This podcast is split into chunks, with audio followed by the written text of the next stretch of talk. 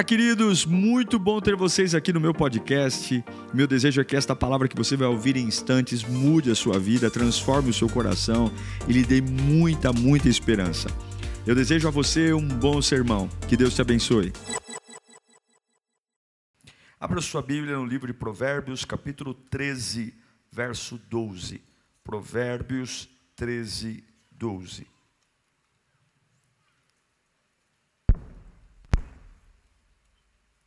Provérbios 13, 12. A esperança que se retarda, ou que se adia, ou que demora, deixa o coração doente, ou faz doer o coração. Mas o anseio satisfeito é a árvore de vida. Salomão está dizendo que esperar demais para algumas pessoas adoece o coração. Coração sempre simboliza a alma, adoece as emoções. Mas o anseio satisfeito, uma alma satisfeita, ela é a árvore da vida. E se tem uma, uma coisa que a árvore sabe fazer, é produzir fruto. Vamos orar. Curva sua cabeça. Espírito Santo, Tu tem nos sustentado todos os dias. Nem todos os dias nós percebemos a Tua presença, mas todos os dias o Senhor está conosco. Fala conosco, Senhor. Abre meus olhos. Tira-me, Senhor, da inércia. Acenda o meu espírito eu preciso ir embora desse culto renovado. Eu não sei o que o Senhor vai fazer, mas mexa comigo. Mexa comigo, Senhor. Que a minha alma possa estar abastecida, revigorada, para receber a tua voz, porque eu não vou parar. Nós vamos até o fim, movidos pela tua presença. Em nome de Jesus. Amém. O que Salomão está tentando responder é uma pergunta do porquê tem pessoas que servem a Jesus e ainda assim continuam tendo muitos problemas. Não é à toa que alguns desviam porque falam: para que, que vale a pena eu estar na igreja? Se tem pessoas que não têm o mínimo compromisso com Deus, estão muito melhor do que eu aparentemente carro, casa, dinheiro, sucesso. Qual é o problema que faz a gente ter problema? Qual é o problema que é o gatilho para minha vida virar um inferno?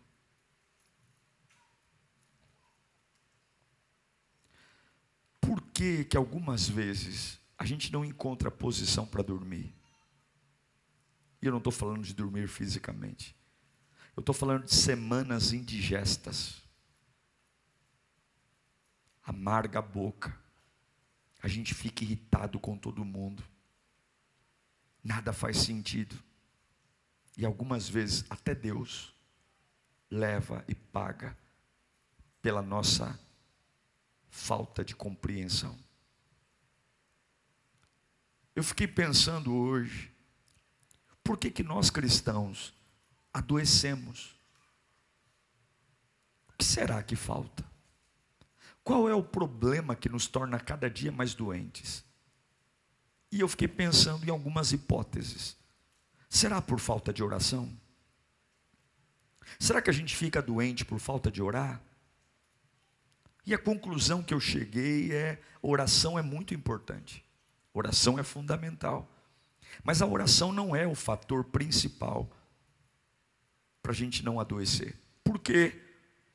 Porque tem um monte de gente que ora o tempo todo. Tem gente que não sai do monte. Tem gente que acorda de madrugada, faz relógio de oração. São seriamente comprometidas com a oração. Você olha para o joelho do irmão, parece que tem um, um calo, um dedo saindo do joelho do irmão. E tanto de joelho que ele fica. Mas uma das coisas que eu aprendi é que a oração, só ela por si só, ela não resolve tudo.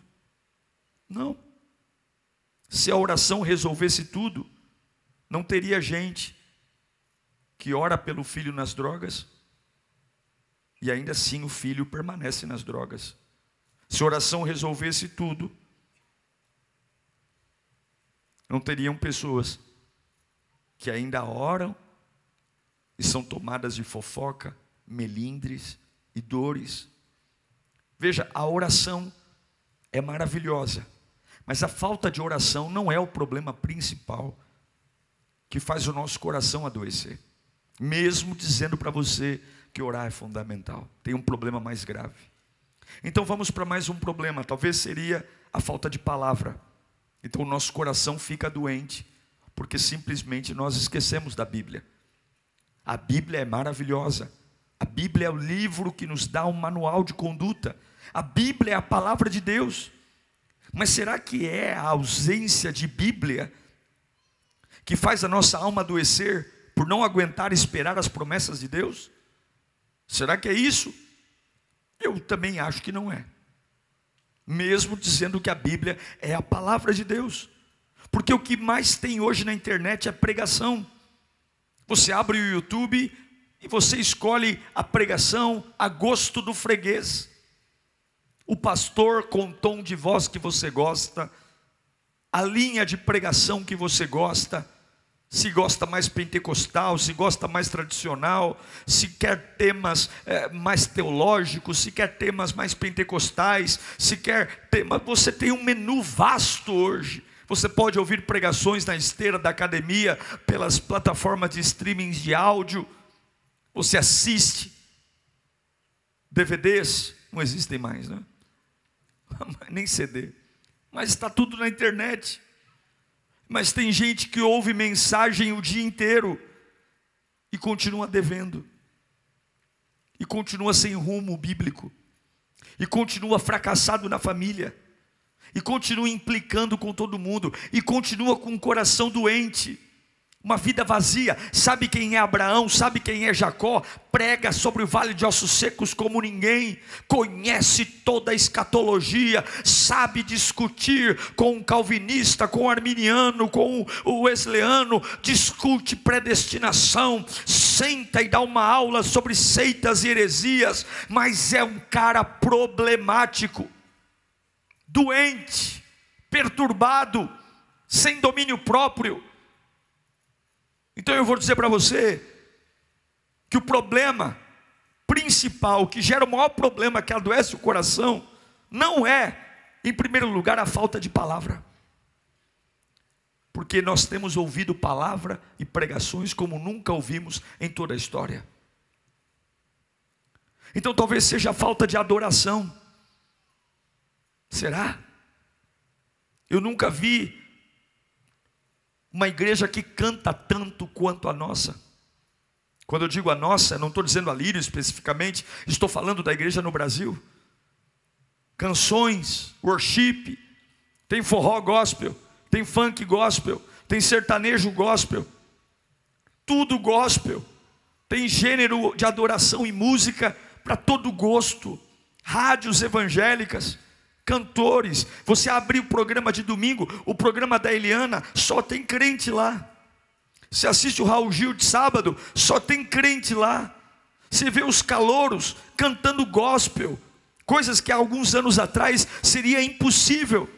A igreja canta, o ímpio canta.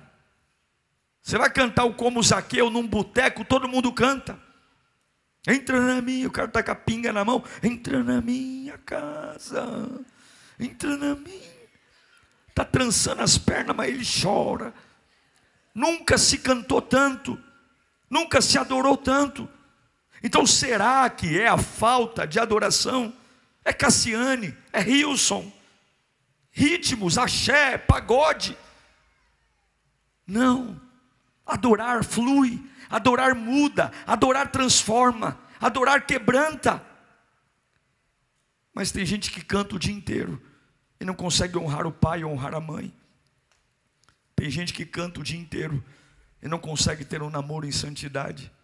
Tem gente que canta o dia inteiro e não consegue honrar a Deus com o seu dízimo. Tem gente que canta o dia inteiro, chora o dia inteiro, mas não sabe o que é ter um coração curado. Então eu digo para você que a falta de adoração também não é o principal fator que impede que o nosso coração se adoeça. Então será que pode ser um quarto fator a falta de cura interior? Ah, pastor, o meu coração adoece porque eu já fui em psicólogo. Eu nunca vi tanta psicologia dentro da igreja como hoje. Nunca se falou tanto sobre alma como se fala hoje nas igrejas. Tem coach, tem psicólogo, tem psicanalista, tem pessoas tentando entender de onde veio, fazem até regressão. Tem gente que volta até Adão para entender como que aconteceu a história dele. Tem gente que vai contando e, e, me conta o perfil do teu pai, o perfil da tua mãe. Tem gente que recebe cura interior, mas está o tempo todo mimizento, o tempo todo quebrando a cara, o tempo todo recomeçando, acaba o culto e sempre a mesma ladainha, passa ano e vira ano, e aí você fala, mas o que acontece? Eu vou para uma igreja para ter cura interior. Não é a falta de cura interior que está impedindo o teu coração de curar. Não é. Ah, então talvez seja porque eu tenho uma maldição hereditária. Isso é coisa do meu pai, da minha mãe, do meu avô. É assim, pastor. Eu sei que tem um negócio, tem um karma, tem um engodo. Aí você vê pessoas fazendo corrente, vindo para a igreja, é corredor de milagre, é unção, ora por mim, pastor. Ora por mim porque tem um encosto na minha vida. É você. É você mesmo. Você é o maior encosto da sua vida. Não é a falta de, de maldição, não é porque tem maldição que eu estou adoecido, porque tem um negócio da minha família que todo mundo, todo mundo separa, todo mundo enfraquece. Na minha família tem uma sina que todo mundo começa e não termina. E aí você faz campanha atrás de campanha, campanha, corre atrás do profeta, corre atrás da campanha, vai para o ginásio, ouvir pastor americano pregar, vem para a igreja e fica ali, e ora, e se dedica, e faz jejum, e daqui a pouco a vida está a mesma desgraça. Ah, então, vamos pegar pesado. Então talvez seja a falta de Jesus que adoece o coração com todo o temor. Eu também digo para você que também não é a falta de Jesus. Eu conheço gente que não tem Jesus, que não vem para a igreja e aguenta ficar casado. E conheço crente que se separa. Eu conheço ateu que trata a mulher e o marido muito bem. E conheço gente que já leu a Bíblia de ponta a ponta, que ora, fala em línguas, jejua, mas trata os filhos e a mulher e o marido como um cachorro. Porque se fosse conhecer Jesus, só nós crentes teríamos o segredo da vida boa. E tem muita gente que nunca ouviu falar de Jesus e vive muito bem. Então, o principal também não é falta de Jesus. Então, pastor, para de enrolar. O que é então? Vamos para a Bíblia. Lucas capítulo 6, versículo 46. Jesus vai dizer qual é o problema que faz a gente ter problema.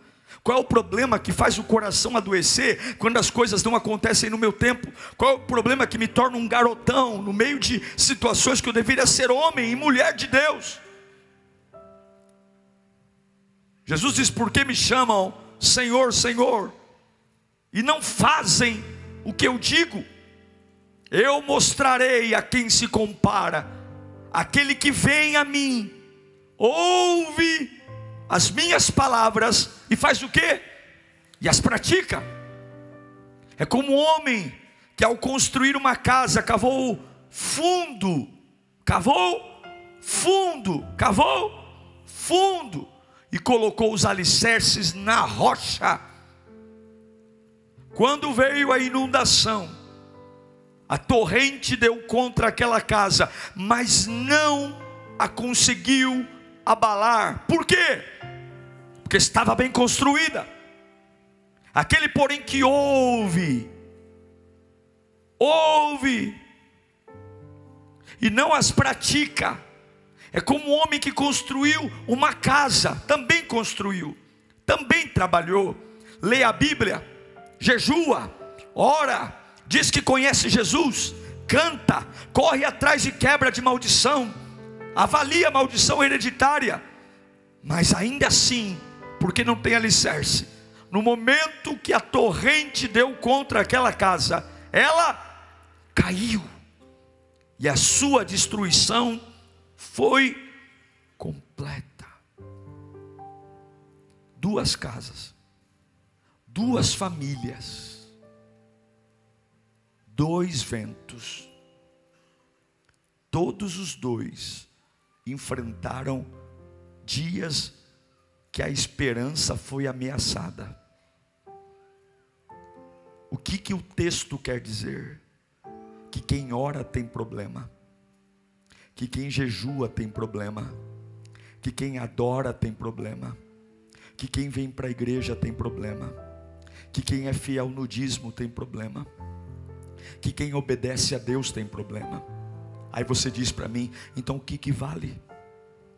O que que vale? O, va o que vale é que a sua casa sempre permanece em pé. Que ao invés do seu coração ser doente, você se torna uma árvore da vida. Deus não vai poupar você dos ventos. Eu tenho um problema, mas a minha casa está em pé. Eu tenho uma dificuldade, mas o meu lar está em pé. Roubaram o meu carro, mas eu sei quem eu sou. Os meus exames estão de perna para o ar, mas eu sei que Deus está comigo.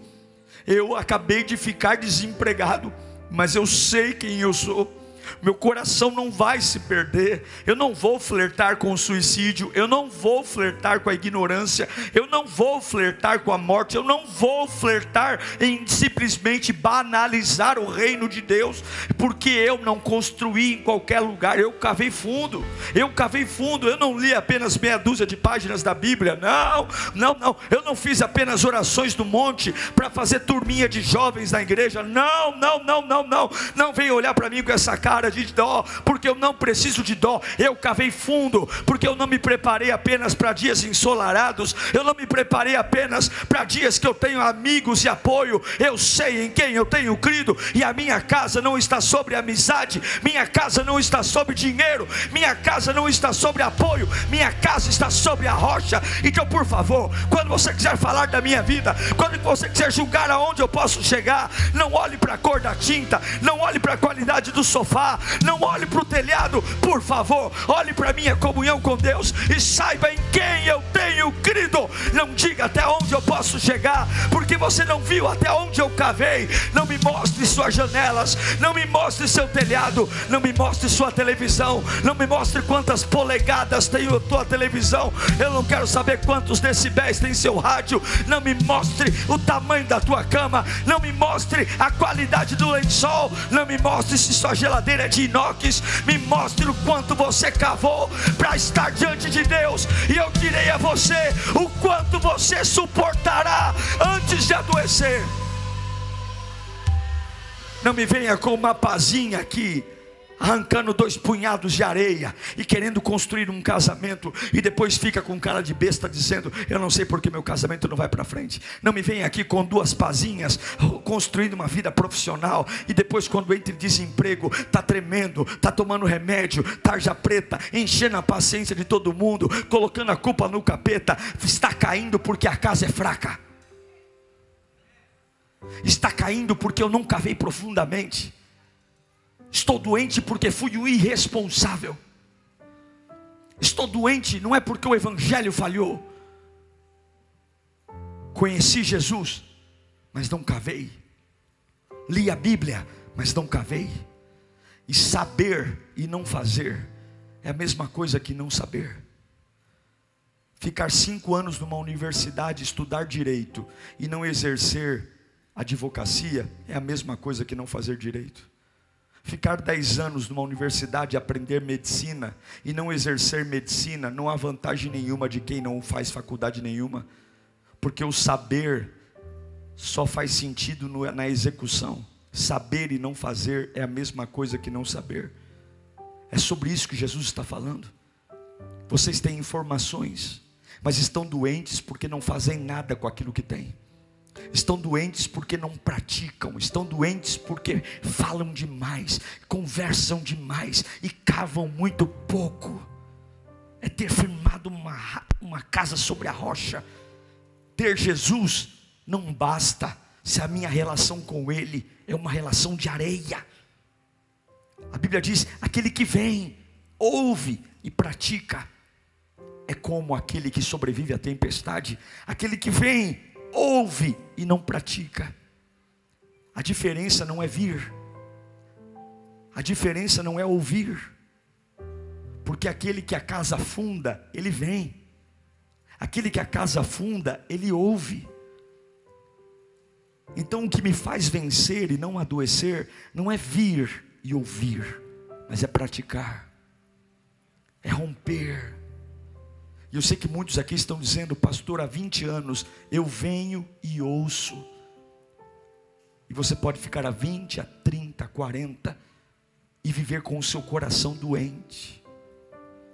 E aí você diz: Eu leio a Bíblia, eu oro, eu faço campanha, eu venho à igreja, eu sou um voluntário, eu sou uma pessoa maravilhosa, eu já fiz quebra de maldição, eu já orei, eu já, eu já fiz tudo. Se você não praticar, a casa cai. Se você aprender a fechar sua boca e praticar o que ouviu, a casa fica em pé. Jesus não te chamou só para você ir para o céu, porque senão no dia do teu batismo ele te matava. Jesus não te chamou só para andar em ruas de ouro, porque senão no dia que você se convertesse, ele te levaria embora. Jesus te chamou para viver uma vida com ele, uma vida especial, uma vida linda, preciosa, dinâmica, inspiradora que tem vento, tem tempestade, mas eu irritantemente eu não quebro, irritantemente eu não caio, irritantemente o diabo que vai ter depressão, porque ele vai tentar, tentar, tentar, tentar, tentar, e vai quebrar a sua expectativa uma após a outra. As tuas casas sofrem, mas eu fui chamado para ter uma vida, para marcar minha geração, para deixar o meu nome na história. Talvez não vou ser o mais rico da família, Talvez não vou ser o mais inteligente da família, mas sem dúvida serei o mais cheio de Deus da minha família. Sem dúvida, esse legado vou, vou, vou deixar. Você não tem vergonha de ver a vida passar e não ser uma referência de homem de Deus e mulher de Deus para a tua família? Você não tem vergonha de dizer há quantos anos você conhece o Evangelho e ainda assim você é uma tocha apagada? Você não tem vergonha de não evoluir? Você não tem vergonha de ano após ano ser o mesmo? Você não tem vergonha de deixar seus filhos tiverem o mesmo? Você não tem vergonha de ano após ano chorar pelas mesmas coisas? Você não tem vergonha de martelar no mesmo dedo sempre? Você não tem vergonha de ver as mesmas feridas sempre abertas? E quando o calo aperta muito, você diz: Mas eu conheço Jesus, mas eu leio a Bíblia, mas eu adoro, canto o dia inteiro. E Jesus diz: Mas você nunca cavou. Você se entrega até onde é cômodo para você. Você faz até onde não atrapalha o teu gosto, a tua rotina. Você não quer modificar a tua vida por mim. Você quer que eu entre no teu mundo, mas eu nunca vou entrar no teu mundo. Eu não caibo no teu mundo, é você que entra no meu. É você que se humilha diante das potentes mãos do Senhor. E depois de humilhado, eu te exaltarei. A minha pergunta para nós orarmos é: será que nós gostamos da vida que estamos levando? Será que a gente olha no espelho e fala, eu sou feliz? Será que a gente consegue dizer, por trás das maquiagens, das máscaras, enfim, porque a gente aprende a ser ator? Será que a gente gosta da pessoa que a gente está se tornando? Será que a velhice está nos fazendo bem? Os anos estão nos tornando pessoas realmente melhores? A resposta não é quantos cursos você fez, não é quanto tempo você frequenta uma igreja, não é quantos louvores você decorou, a resposta é: sua casa está firmada sobre o que? Sobre o que? É esse ponto que define tudo na sua vida. É esse ponto que diz até onde sua família chega. Não é afeto, porque tem dia que eu estou cheio de raiva, tem dia que eu não quero olhar na cara de ninguém, tem dia que a minha vontade é mandar todo mundo lamber sabão, some da minha frente. Tem dia que eu quero desligar o celular e ir para uma ilha deserta. Por isso que eu não vivo uma vida com Deus por afeto. Porque nem todo dia eu tenho vontade de pregar, nem todo dia eu tenho vontade de ser crente, nem todo dia, nem todo dia, ou eu estou pregando para anjo aqui, nem todo dia, mas eu tenho um propósito. Eu sei porque ele me chamou. Eu cavei profundo, eu achei a rocha. Eu sei o valor de uma rocha, e só quem passa por uma tempestade sabe o valor de uma rocha. Se você nunca teve que enfrentar nada grandioso na sua vida, essa mensagem não é para você, mas aqueles que já passaram pelo vale da sombra da morte, você sabe do que eu estou falando. Você que já teve prestes a acabar com tudo na sua vida, você sabe o que, que eu estou falando aqui. Você que já teve dias sombrios, você que já teve dias quase, quase para partir, você sabe a importância de ter um porto seguro, você sabe a importância de estar sobre a rocha. Quando ninguém consegue resolver. Quando todo mundo desesperadamente vem, deixa eu te ajudar, deixa eu te ajudar. E você olha para todo mundo e fala: Meu Deus, todo mundo quer me ajudar, mas tudo que eles têm para me oferecer é inútil. A palavra deles não preenche o vazio, a ajuda deles não me ajuda em nada. E aí você encontra no meio de toda a escuridão um nome que é sobre todo nome, uma verdade que liberta, um poder que levanta. Só quem já passou por uma situação assim sabe que evangelho não é teoria, evangelho é prática. Então eu não quero saber de teoria. Não venha me perguntar que curso tem na igreja antes de você colocar a sua vida sobre a rocha. Porque as pessoas escolhem igreja pelos cursos que têm. Você acha que o casados para sempre vai pôr teu casamento no lugar? Você acha que lá na igreja que tem um curso de casais vai resolver teu casamento? Você quer teoria? Você quer apostila? Cava e acha a rocha. Depois você faz curso. Porque curso nenhum vai fazer o que você tem que fazer. Quando foi a última vez que você cavou com a tua esposa? Com teu filho? Então não decida pela teoria, decida pela prática. Não decida por afeto. Ai, quem aqui vai ser meu amigo? Será que ser aceito na igreja? Se eu for aceito ou não, eu não vim aqui para fazer grupo de amigo. Eu não vim aqui Quer gostar de mim? Gosta. Não quer gostar de mim? Tô nem aí. No céu a gente vai ter um coração novo e lá a gente se entende. Tá entendendo? Ai, pastor, como é que vai ser entrar no céu se eu não me dou bem com aquele irmão? Você não se dá bem com ele aqui hoje porque você é um bicho ruim e ele também é um bicho ruim. E lá no céu esses bichinhos ruins vai sair da nossa vida e a gente vai se perdoar, vai se amar porque não vai ter dor. Mas eu não tô nem aí se gosta ou não gosta. Eu não tô aqui por afeto. Eu não tô aqui. Você quer afeto? Você vai para um baile, você vai para um forró você quer afeto, você vai lá para um clube. Aqui eu vim porque eu estou numa guerra desgraçada lá fora contra o capeta, e só a verdade vai me libertar. Só a verdade. Não é conhecereis o amigo e serei liberto, conhecereis o pastor e serei liberto, conhecereis a verdade e a verdade vos libertará. Então, se eu entrar aqui e ninguém me der a paz do Senhor, está tudo bem. É óbvio que eu estou sendo radical aqui. Até porque aqui nessa igreja nós tratamos todo mundo muito bem. Mas eu estou dizendo que você não precisa disso. Não decida pela exibição, decida pela manifestação. Se você se preocupasse mais em manifestar o reino de Deus do que em exibir o seu dom, você seria muito mais feliz na sua vida. Eu vou repetir. Se nós nos preocupássemos muito mais em manifestar o poder de Deus do que em exibir o nosso dom, nós seríamos muito mais felizes. O que te move hoje? Manifestar o poder ou exibir seu dom?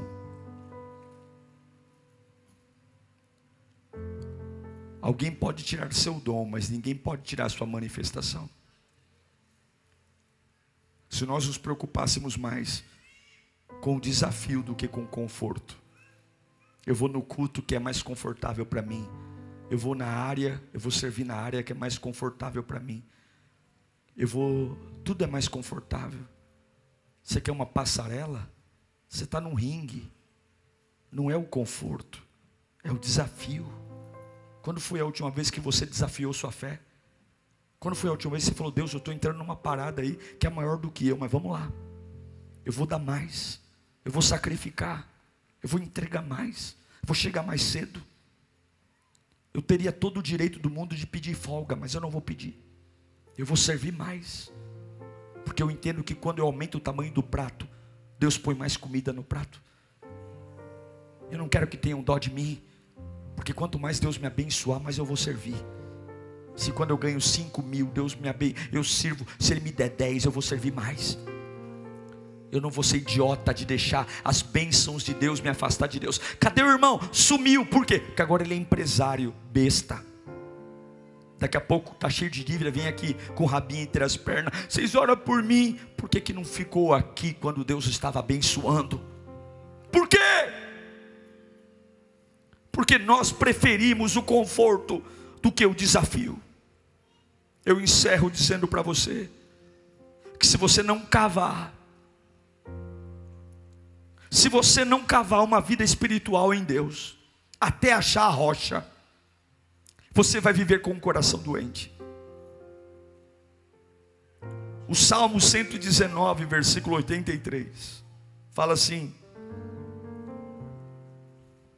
Embora eu seja como um odre na fumaça, o que, que ele é? um odre na fumaça. Não me esqueço dos teus estatutos. Ele está falando, embora eu me sinta um odre esfumaçado, eu não esqueço das tuas leis. Por que que coloca um odre na fumaça? Primeira coisa, para que as moscas parem de pousar nele. Deus permite esfumaçar a tua vida uma época, os ventos, para que o Beuzebu, o Deus das moscas, parem de mexer com a tua cabeça. Por que, que eu esfumaço um odre, além das moscas?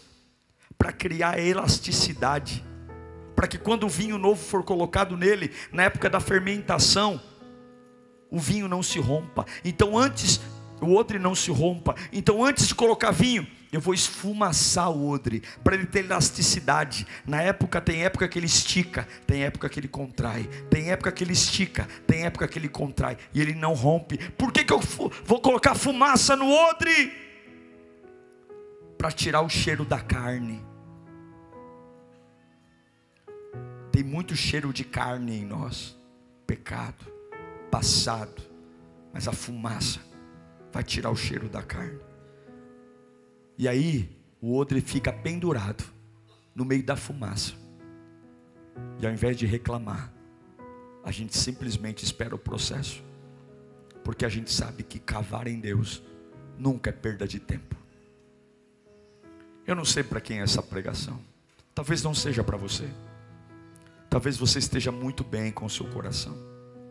Talvez você esteja no ápice da sua vida com Deus, produzindo vida, mas talvez você não esteja assim. Talvez você esteja meio perdido, deslocado. Talvez você esteja meio adoentado. Porque você está esperando algumas coisas e elas não estão acontecendo. E sabe por que elas não estão acontecendo? Porque nós somos rasos. Porque qualquer coisa me derruba. Qualquer pessoa me derruba. Qualquer vento me derruba. Qualquer chateação me derruba. Qualquer cara feia. Eu não quero servir a Deus, eu quero uma passarela. Eu não quero servir a Deus, eu quero um tapete vermelho. Eu não quero servir a Deus, eu quero ser paparicado. Eu não quero servir a Deus, eu quero reuniões. Eu não quero servir a Deus, eu quero dons. Sabe o que você é? Você é um tolo, porque os ventos vão vir e nada disso vai preservar o seu coração. mas aquele que cava profundamente se mantém em pé. Essa palavra não é para te chatear, essa palavra é para te levantar. Deus não falaria com você se Ele não desejasse despertar você. Feche os seus olhos agora. Pense em Deus. O que é que pode parar você hoje? Existe alguma coisa que pode parar você? Aí você diz, pastor, mas eu sou crente de berço, e daí? Pastor, mas eu vim da igreja XYZ, e daí? Pastor, eu já fui pastor, e daí? Pastor, eu já preguei na África, e daí? Ó oh, pastor, eu sou da madrugada, e daí? Pastor, eu já li a Bíblia 20 vezes, e daí? Pastor, eu já fiz curso de libertação, problema seu, e daí? Nada disso te mantém em pé. Quando o vento vem, se tu não achar a rocha, se tu não cavar, se tu não for fiel, se tu não persistir, tu vai cair. Pastor cai, levita cai, obreiro cai, gente que lê a Bíblia cai, teólogo cai, ah, profeta cai. Só não cai quem cava e acha rocha. Deus não está atrás da sua carteirinha, Deus não está atrás do comprimento da tua saia. Deus não quer saber se você fez escova no cabelo. Deus não quer saber se você está confortável. Deus quer saber se você quer uma vida séria, uma vida comprometida, uma vida onde janela cai, o telhado abala, mas a casa fica de pé. A minha casa é do Senhor. Quem me deu minha família foi o Senhor. Quem me deu meu filho foi o Senhor. Quem me deu minha esposa foi o Senhor. Quem me deu meu dom foi o Senhor. Eu não vou deixar cair. Vai dando glória ao nome de Jesus, porque Deus hoje vai te dar uma pá e você vai cavar até achar rocha. Você vai cavar até achar rocha. Acabou o tempo da palhaçada. Acabou o tempo da superficialidade. Acabou o tempo de brincar de crente. Acabou o tempo de brincar de adorador. O diabo não está brincando. Ele quer matar você, destruir você, arrebentar você. Mas o meu Deus está gritando aqui.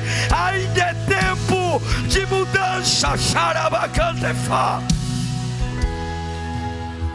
Uau! Eu tenho certeza que Deus falou com você. Tenho certeza que depois desta palavra a sua vida não é mais a mesma. Peço que você também me acompanhe nas minhas redes sociais: Instagram, Facebook YouTube. Me siga em Diego Menin. Que Deus te abençoe.